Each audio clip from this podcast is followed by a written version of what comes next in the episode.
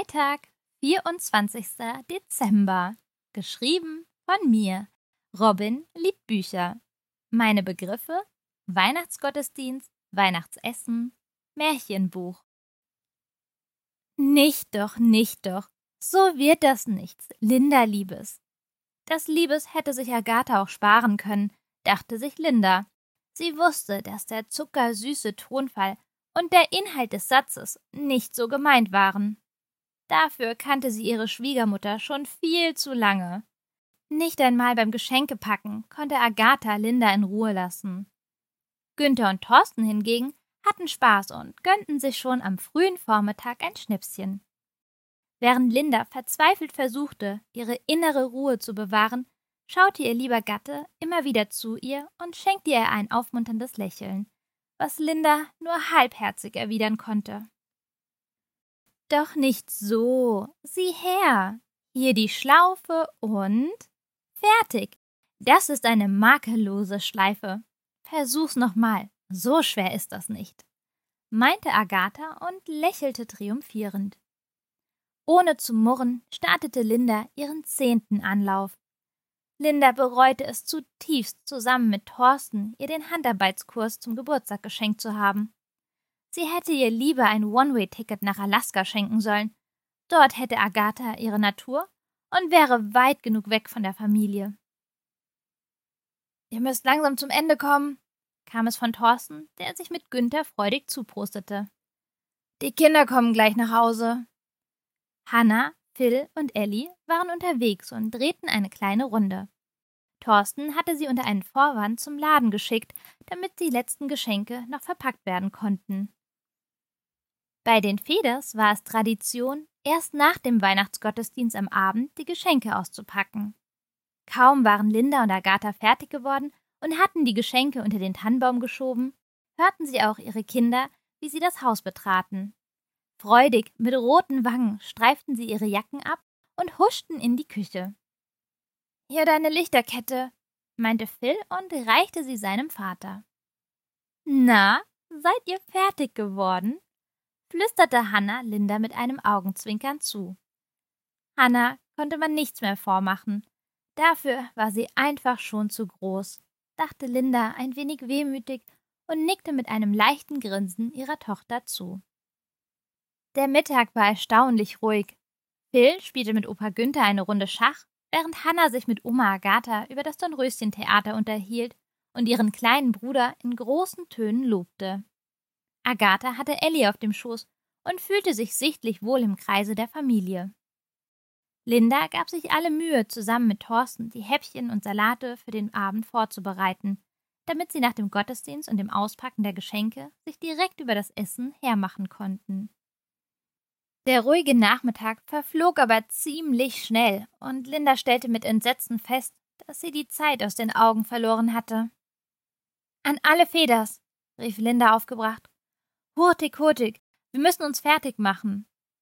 Hannah sprang wie von der Tarantel gestochen von der Couch auf und schrie Ich geh zuerst ins Bad. Das kannst du vergessen, meinte Phil, der ebenfalls aufgesprungen war und dabei fast das Schachbrett umgeworfen hatte.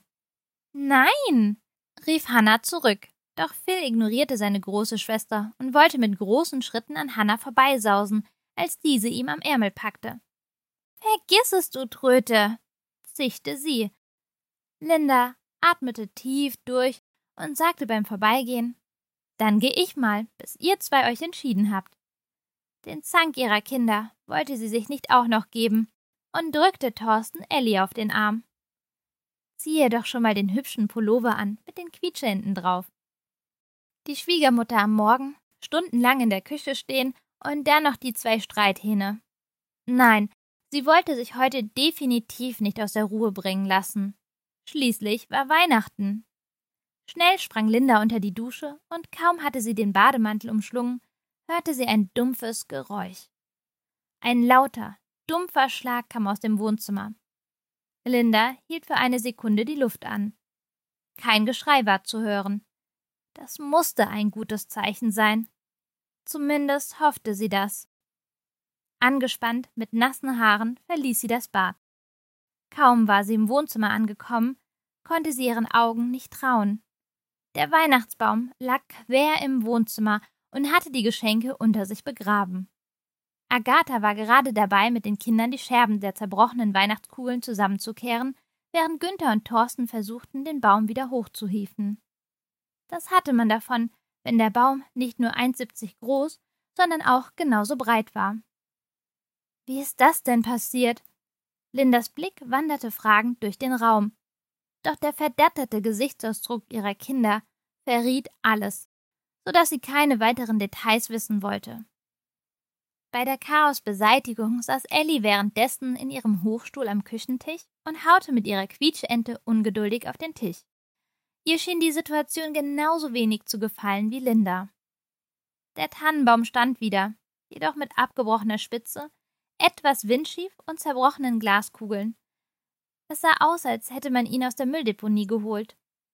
Die Geschenkeverpackungen waren zum Teil eingedellt, und Linda überlegte, ob es eine der Geschenke erwischt hatte, die zerbrechlich waren. Die gravierten Tassen für Agathe und Günther vielleicht? Linda hatte keine Zeit zum Nachdenken.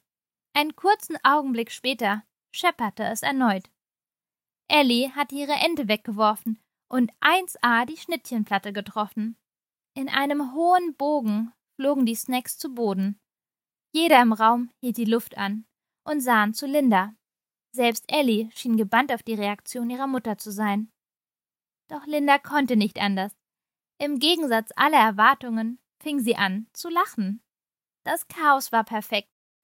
Verdutzt sahen sich alle an und stiegen mit ein. Ein lautes und herzliches Gelächter erfüllte den Raum. Nachdem Linda sich als erstes wieder eingefangen hatte, sagte sie Es ist keine Zeit, um zu streiten. Zu essen haben wir noch genug. Den Braten und die Salate sollten uns alle satt bekommen. Machen wir uns fertig.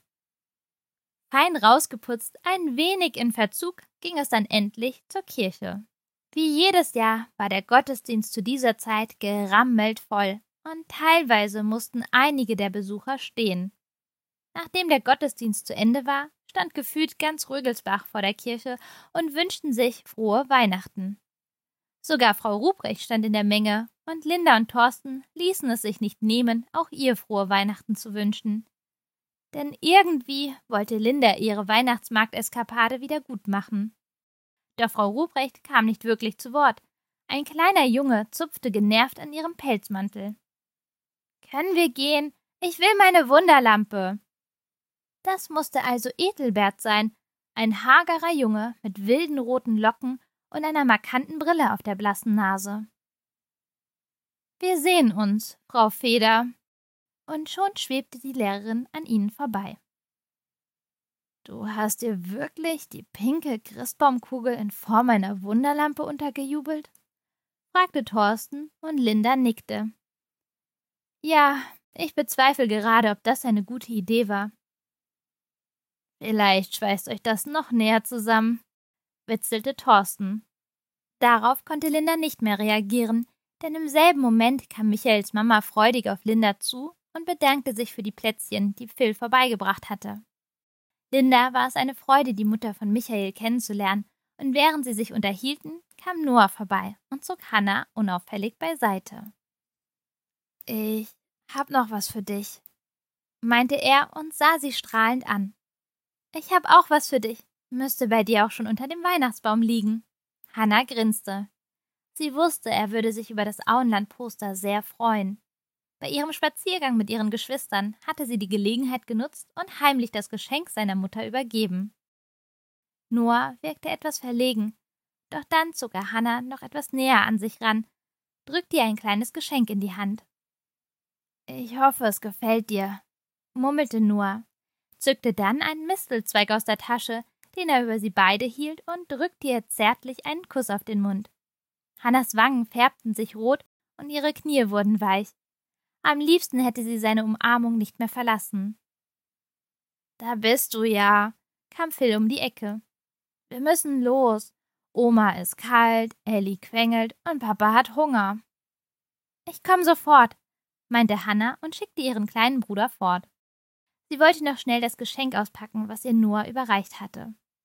Mit freudigem Herzklopfen entfernte sie das Papier und fand in einer kleinen Schachtel ein Armband mit dem goldenen Schnatz als Anhänger darin. als Erinnerung an unser erstes Date. Ich hoffe es.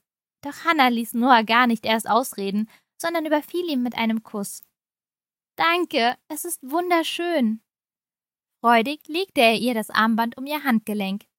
Dann verabschiedete sie sich, und Hannah konnte es jetzt schon kaum erwarten, ihn die Tage wiederzusehen.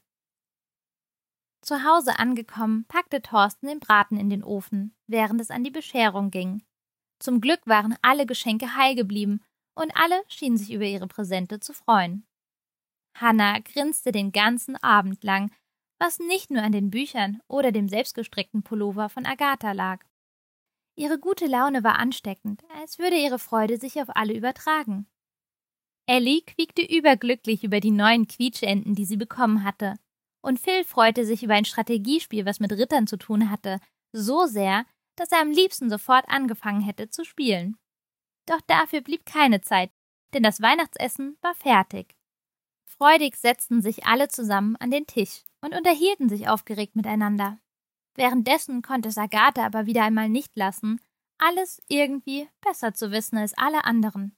Und Linda nahm es hin, bedankte sich sogar bei Agatha für ihre Ratschläge, um einem Konflikt aus dem Weg zu gehen.